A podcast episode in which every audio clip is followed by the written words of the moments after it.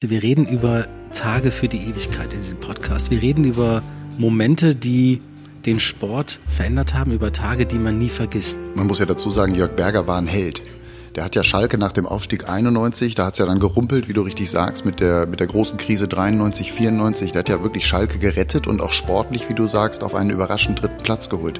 Und da hat äh, Rudi mich die Hand gegeben mhm. und da habe ich, weil es warm war, ja, habe ich in kurzer Hose ja. habe ich rumgelaufen. Das stimmt Und, die Geschichte also. Ja, die stimmt, ja.